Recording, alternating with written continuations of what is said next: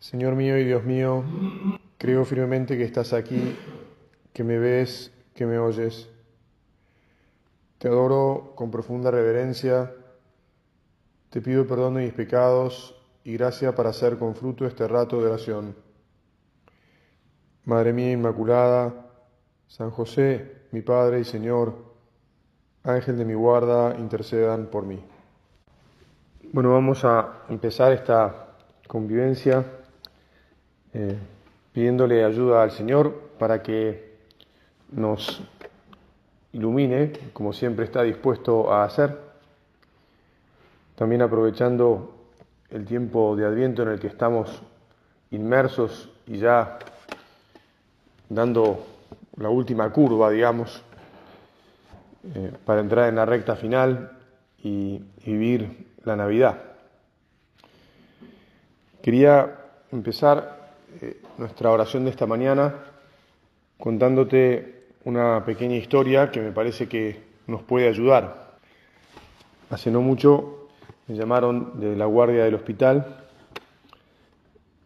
que había una paciente que quería hablar conmigo. Me dijeron el apellido. Pensé que, que tal vez era pariente de una, de una chica que trabaja en el hospital, que es auxiliar de enfermería, que hace poco se recibió de enfermera en Luján y se casó. Bueno, efectivamente cuando bajé me encontré que estaba allí esta chica y la que estaba interna era su hermana. Y de a poco me fui, este, bueno, pasé, me presenté, me fui enterando de la historia que me, impactó mucho. La que estaba enferma, la hermana mayor, es una de nueve hermanos en total. Eh, estaba, había sido ingresada la noche anterior, o sea que llevaba toda la noche en la guardia. Estaba serena, pero evidentemente dolorida, sin muchas ganas de, moverse prácticamente. Resultó una madre de seis hijos, ella misma. Eh, después, más tarde, me dijo que tenía 37 años. Y bueno, que estaba ahí en realidad por, por emergencia, porque estaba pagando por privada la, la, internación, la internación. Su obra social no le cubría ahí, la habían llevado ahí, porque las otras veces que había ido a otro centro no la habían, no la habían atendido. Eh, y aparentemente tiene este, un cáncer en el riñón con, con ya compromiso en los pulmones. Por eso también está tan limitada para moverse. Bueno, yo en lo médico en general no me meto, pero seguí charlando con ella, este, escuchando su, su angustia, su, su dificultad. Bueno, como te digo, no sé si ya te dije, pero es una mujer de fe. Me contó que vive en, el partido de Pilar, pero cerca del límite con Escobar, que está casada con un señor que trabaja de operario, en, más que operario, en la parte logística de una empresa y que estaba cambiando de trabajo. De hecho, cuando volví más tarde para llevarle la comunión, eh, estaba ahí su marido, que venía mm, de, una, de otra empresa en la que le habían dado nuevo trabajo. O sea, el marido acababa de cambiar de trabajo. Bueno, la conversación eh, previa, ¿no? La primera con esta, con esta mujer joven, me contó que, que ella procuraba rezar el rosario cada día. Yo a ella no le pregunté de qué trabajaba porque con seis hijos entre 13 y 4 años, no me parecía que la, pregunta sobraba, digamos. Me contó que ella de chica era eh, la que traía los 10 a su casa, que leía muy, era capaz de leer mucho y de llevar las buenas notas eh, a su casa. Bueno, y en un momento de todo esto, también me dijo, padre, este, estoy un poco más o menos porque me enojé un poquito. Le pregunté a Dios por qué, estoy triste, tengo chicos, chicos, eh, tengo tantas cosas para hacer, ¿por qué ahora me enfermo? No lo decía eh, de todas maneras, bueno, al margen de que no tenía mucha fuerza para decirlo, ¿no? Pero no lo decía con, con, un enojo así visceral, lo decía como, como no entendiendo, digamos. Bueno, este, como es una pregunta que enfrento con frecuencia, más o menos con la gracia de Dios estoy medio canchero para conducir la, conversación a, dejar el, los porqués y, y, tratar de centrarnos en los paraqués y olvidar el pasado o, o, el futuro que uno no sabe, porque además no sabe qué va a pasar, ni si va a llegar, ni nada, y concentrarse en el presente, ¿no? y entonces no, no, no hizo falta demasiado esfuerzo, porque la verdad es que eh, esta chica era notable, esta mujer joven, notable su, eh, su buena disposición, su cara de mujer buena. ¿no? Ah, bueno, no te dije que, que en un momento de la conversación me ha dicho que sus hijos habían nacido todos por cesárea y que, bueno, que ya la última vez le habían dicho que, que no podía tener más hijos porque se le había casi roto el útero. Pero igual no dejó de mencionar, cosa que me llamó la atención, que había escuchado de otra mujer que había tenido ocho cesáreas. Casi como diciendo, bueno, podría haber tenido más, o podría tener más, que en realidad. Pero bueno, evidentemente ya le habían dicho que, no. Bueno, y entonces finalmente este, le puse la pregunta, ¿por qué en vez de pensar, eh, ¿por qué no pensamos para qué? Bueno, un momentito más tarde me dijo, sí, padre, ¿para qué? Es verdad. Ya lo pensé un poco, eso también. Y dijo con una voz muy llena como de paz, pero a la vez de, de tarea, tarea para cumplir. yo he pensado que esto es para mi conversión. La verdad es que como te das cuenta, toda esta historia a mí ya me estaba, como es lógico, tomando un poco, este, lo disimulo, ¿no? Porque soy de cura, pero me estaba tomando interiormente diciendo, esta mujer es impresionante, y con ahora con, una paz tremenda, o con, así suavecito, me dice que se tiene que convertir, porque yo he sido muy tibia, padre. Sinceramente me dije, bueno, empecé a hacer las cuentas de vuelta, pibe, a mí mismo, ¿no? Este, empecé a hacer las cuentas de vuelta. Bueno, muy bien. Empiezo con esta historia porque fue, muy reciente y la tengo clara en la cabeza, este, así no se me olvida, pero pienso porque a vos también te puede ayudar. Estamos eh, empezando la convivencia y, y todos y además estamos en Adviento, que es tiempo de conversión, y siempre es bueno que nos planteemos eh, la necesidad de convertirnos, porque es una necesidad permanente de nuestra vida. Pero sí el Señor siempre nos está llamando a que nos dejemos abrazar por Él con más confianza, porque le tenemos miedo al abrazo de Dios. Y te pedimos perdón, Jesús, porque te tenemos miedo.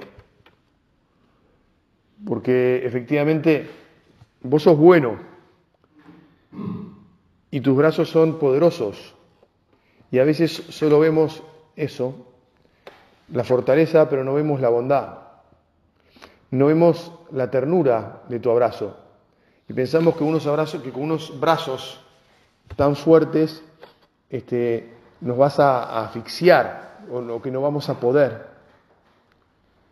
Y nos olvidamos que en realidad esos brazos nos van a potenciar. No, sé si la imagen es exacta, pero nos van a catapultar mucho más lejos. No así de un modo violento, tipo, tipo piedra que, sale este, de una catapulta, pero sí nos van a proyectar, nos van a abrir un nuevo horizonte, siempre más grande y más maravilloso, por donde vos conducirás nuestras vidas, por unos caminos nuevos, por unos lugares donde no, no, podremos, no podemos ir nunca solos. Seremos lo que vos esperás de cada uno, instrumentos en tus manos para llevar la alegría, para llevar la paz, para llevar lo que viniste a traer a la tierra, para llevar lo que estamos a punto de celebrar ahora dentro de poco más de una semana en Navidad y durante todo el tiempo de Navidad, el día y ese tiempo. En realidad lo que celebramos todos los días, cada vez que celebramos la Eucaristía, te celebramos a vos entre nosotros, entregando tu vida para nuestra salvación.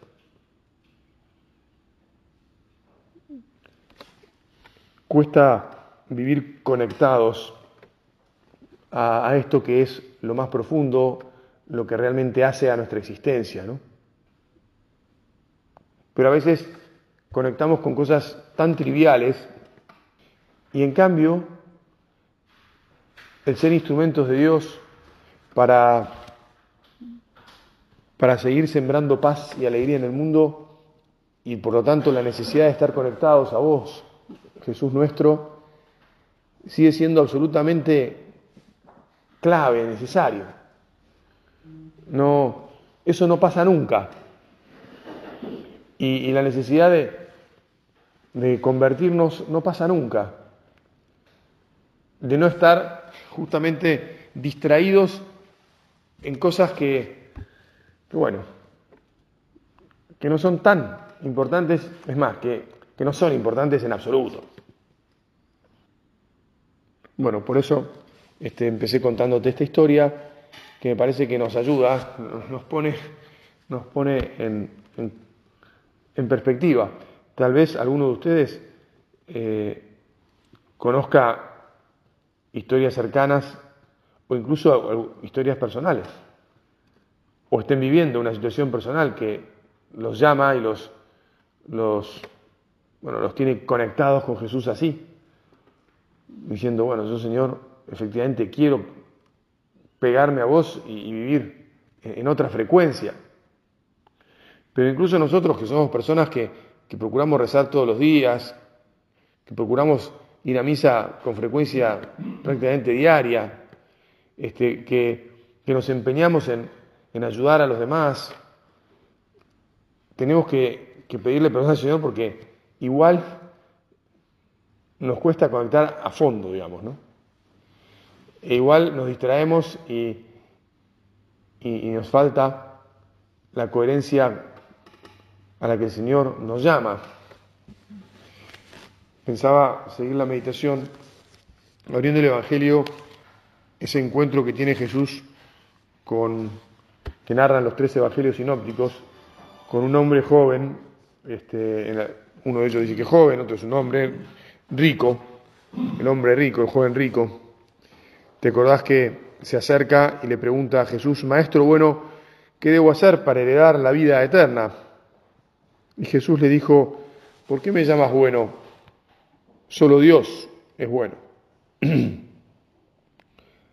La fuente de la bondad es el Señor.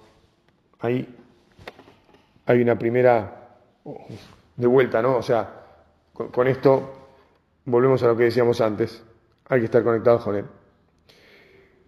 Pero bueno, le dice, tú conoces los mandamientos. Y se los repite, Jesús se los dice. No cometerás adulterio, no matarás, no robarás, no darás falso testimonio, honra a tu padre y a tu madre. Y aquel hombre le dice, todo esto lo he cumplido desde mi juventud. Al oírlo, Jesús le dijo, algún otro de los evangelistas mm, dice que Jesús, que Jesús lo miró con cariño, que lo amó.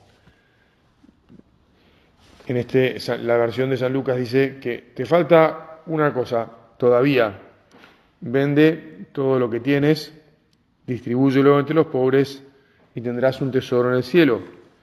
Después ven y sígueme.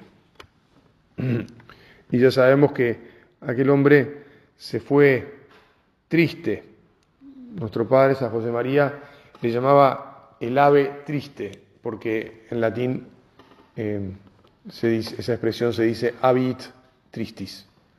Triste porque no fue capaz de seguir mirando con los ojos con los que miraba Jesús.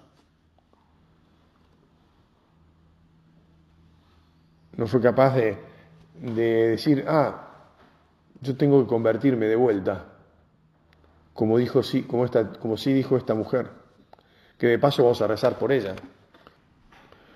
Bueno, a, a este joven del Evangelio le faltó la suficiente, la libertad interior de las cosas a las que se había apegado, porque las tenía, porque le daban un buen pasar, el bienestar, el bienestar, incluso el bienestar de saber que él había cumplido los mandamientos. Nosotros, yo me acuerdo, este, había un, cura cuando yo era joven que dice, mira, vos tenés hasta el problema de que te crees bueno. O incluso te crees, pero porque sos relativamente bueno.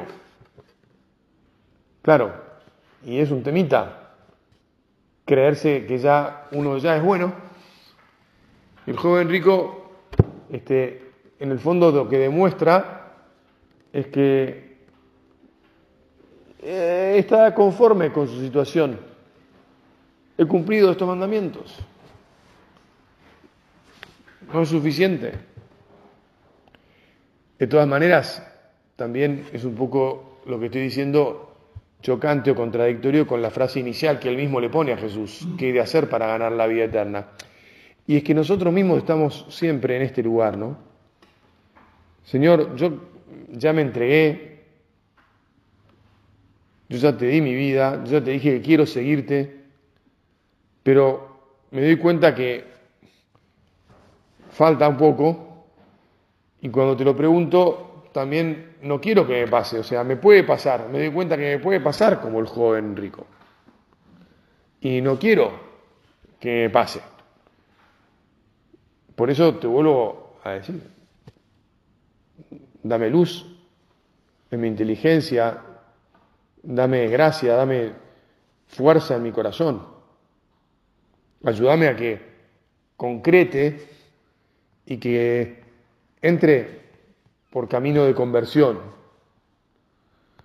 Que tal vez no vaya a ser una mega conversión eh, en el sentido de que otros vean desde fuera, wow, eh, mirá fulano, qué bárbaro, ¿no?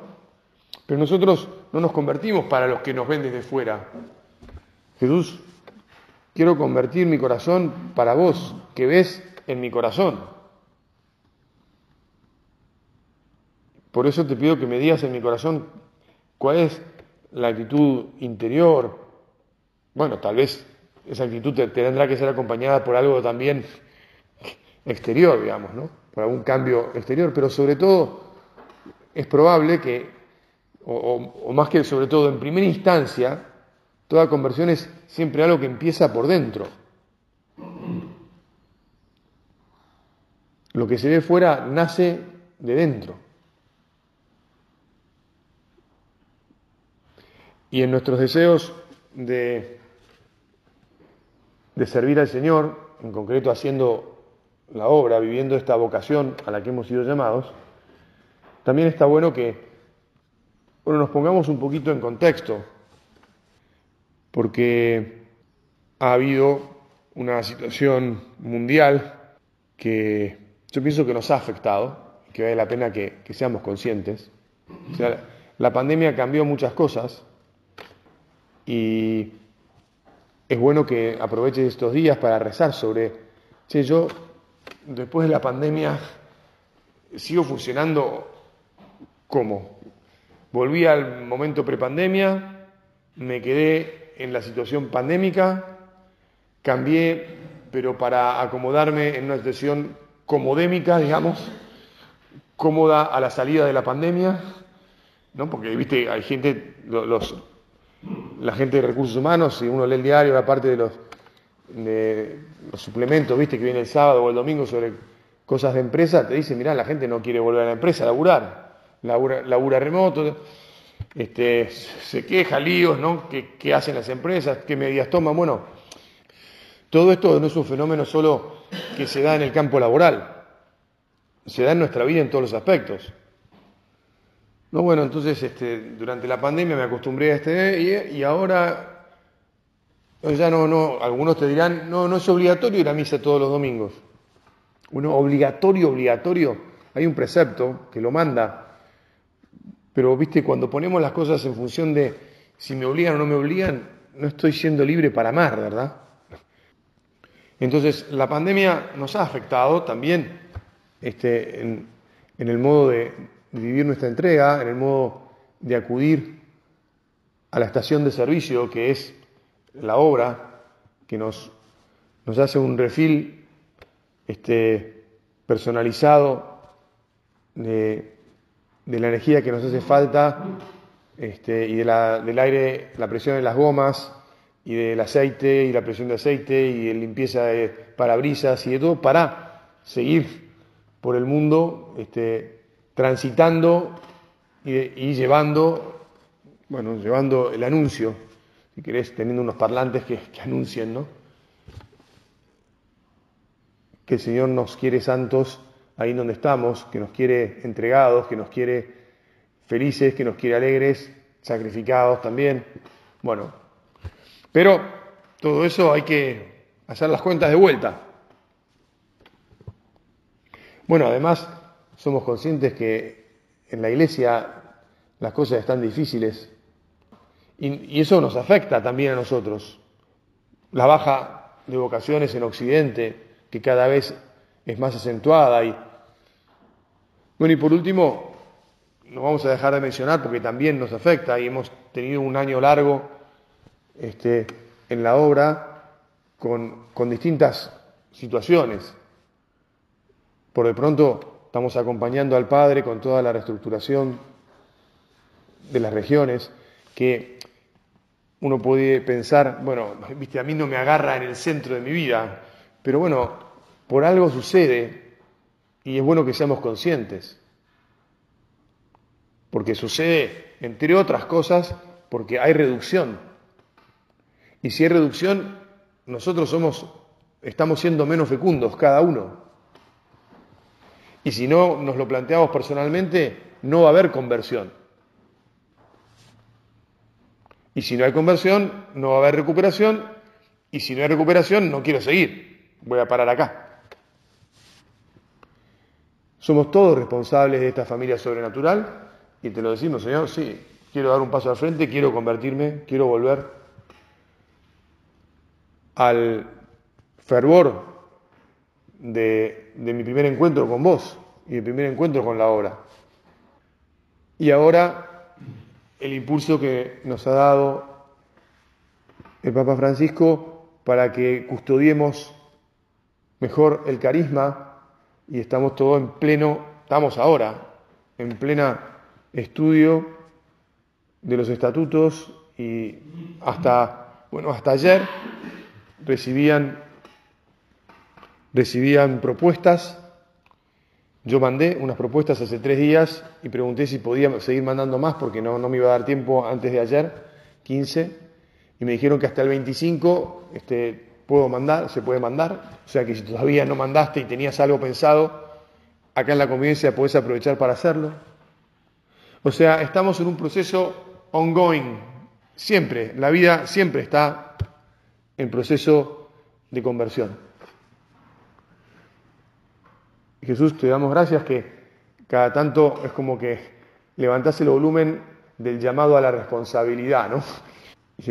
a conectar más con Jesús, a conectar más con el don que ha puesto en nuestras manos, a hacerse cargo y a responder con generosidad. Bueno, y terminamos la oración. Como siempre, nos volvemos a poner en manos de la Virgen, que es nuestra Madre, que es madre de la iglesia, que es reina de la iglesia y también es Regina Operis Dei, reina del Opus Dei, como nos le gustaba mucho decía San José María, nuestro padre.